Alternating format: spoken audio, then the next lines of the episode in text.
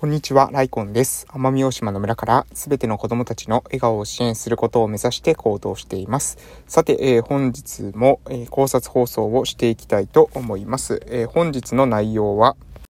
え式より答えが大切。えごめんなさい。これ 間違えました。逆でした。完全に逆のこと言いましたね。式が答えより大切です。はい。えー、ちょっとね、間違ってしまいましたけれども、もうあの、取り直しはせずですね、言おうかなと思います。めちゃめちゃダサいですね。真逆のことを 言ってしまいましたけれども、式が答えより大切っていうことをですね、言っていきたいなと思います。で、えー、これはね、私がですね、なんで感じたのかというと、これはですね、私が実際に今、えー、鹿児島県奄美大島某村で地域おこし協力隊として活動しているわけなんですが、私は前ですね、前っていうかもともとですね、言語聴覚士という仕事を病院でしてました。なので、まあ、言語聴覚士なんですね、私は。うん。で、言語聴覚士っていうのはコミュニケーションと、えー、あと飲み込みなどに関する専門性があるわけなんです。で、その中で、えー、コミュニケーションとか、まあ、脳の、脳のそういうなんですかね、えー、認知機能、えー、といういうところにも専門性があるわけなので、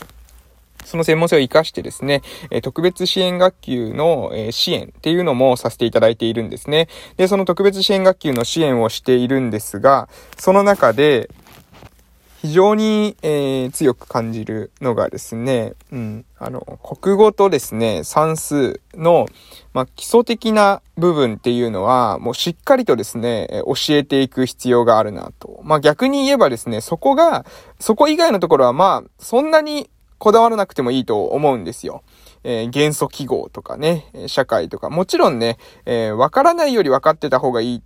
領域だとは思いますけれども、でもね、えー、国語とか、えー、算数の、えー、超基礎的な部分っていうのはですね、学習の、え様々な学習をしていく上での、その学習のね、基盤になってくるんですね。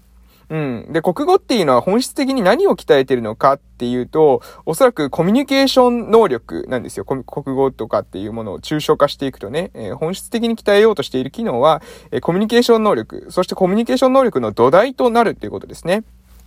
で、えー、算数、これはですね、何かというと、この算数の鍛えようとしている本質的な能力、抽象化していくと、それは、えー、ロジック。だというふうに考えられるということです。えー、これはですね、えっと、誰かがですね、言ってた書籍の中でね、書籍で見たのかな、えー、何か誰かの講演で見たのかはちょっと忘れてしまいましたけれども、あ、藤原和弘さんですっけ？藤原和弘さんでしたっけ？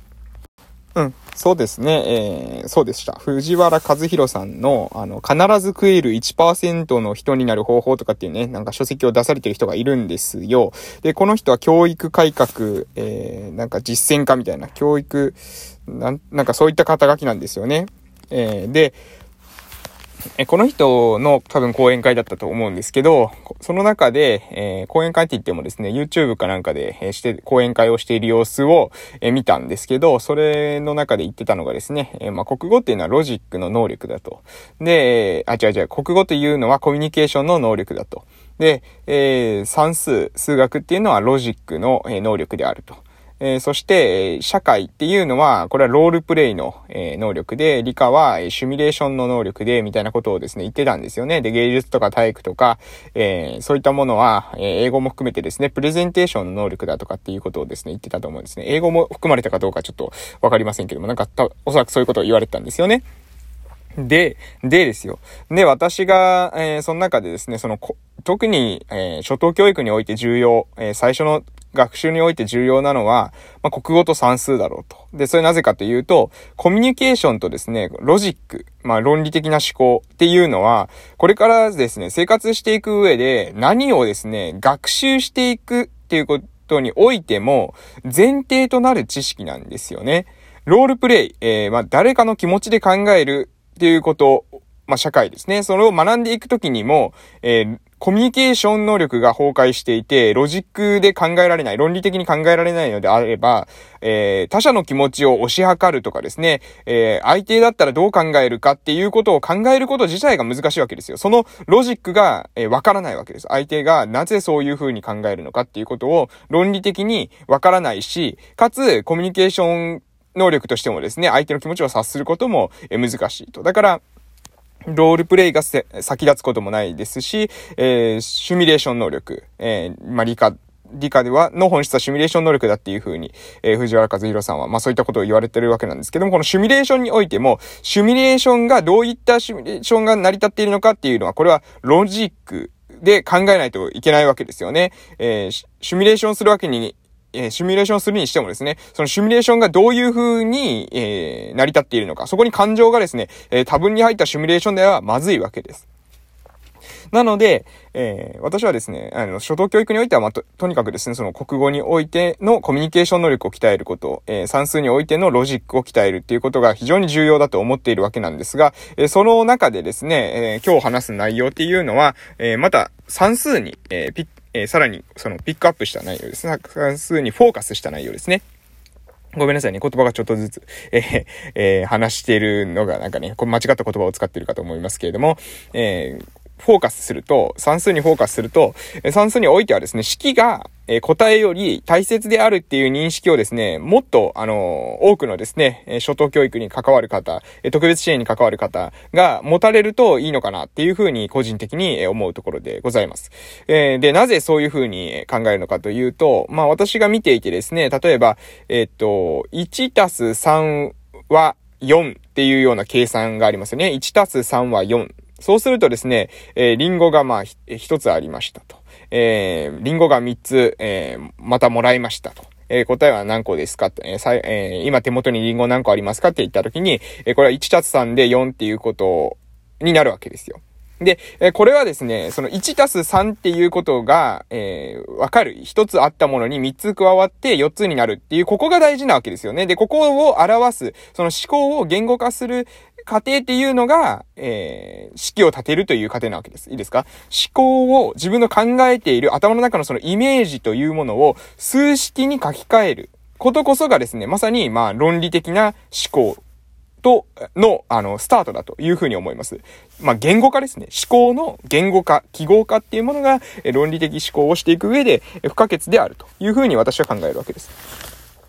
なので、この式がですね、書けずに、例えば、えー、リンゴが1つありましたと。リンゴが、えー、その後に3つ、えー、さらにもらいましたと。答え何ですかって聞かれた時に、4っていうことはすぐにわかるけれども、その4という式がですね、4ということ、4っていうことはわかると。一つリンゴがあって、さらに三つ来たら四つある、手元にあるってことはわかるけれども、その四つっていうものの式が書けない。こういったですね、お子さんって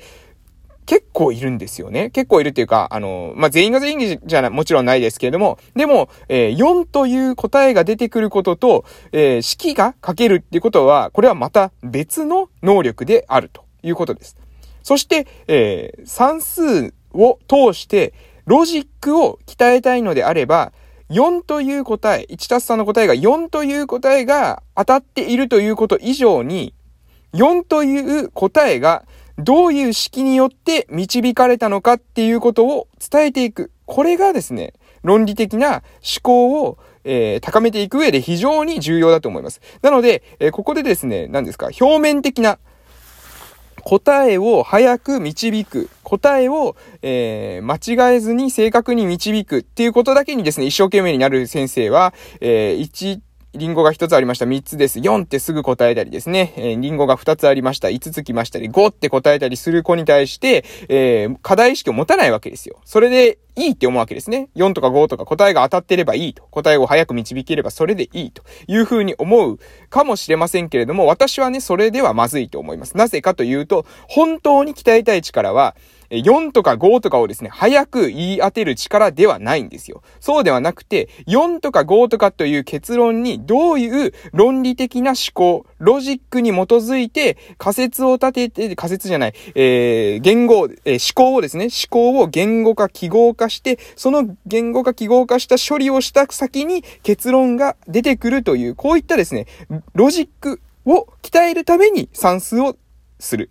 ロジックを鍛えるために算数をするので、ロジックなきですね、算数。要するに、ただ、ただ答えが当たればいい。当てずっぽうでも答えが当たれば丸になるみたいな、えー、そういったですね、本人たちにとって、えー、まあ、ある意味、誤った学習を、えー、させてしまうってことはよろしくないんじゃないかなというふうに思います。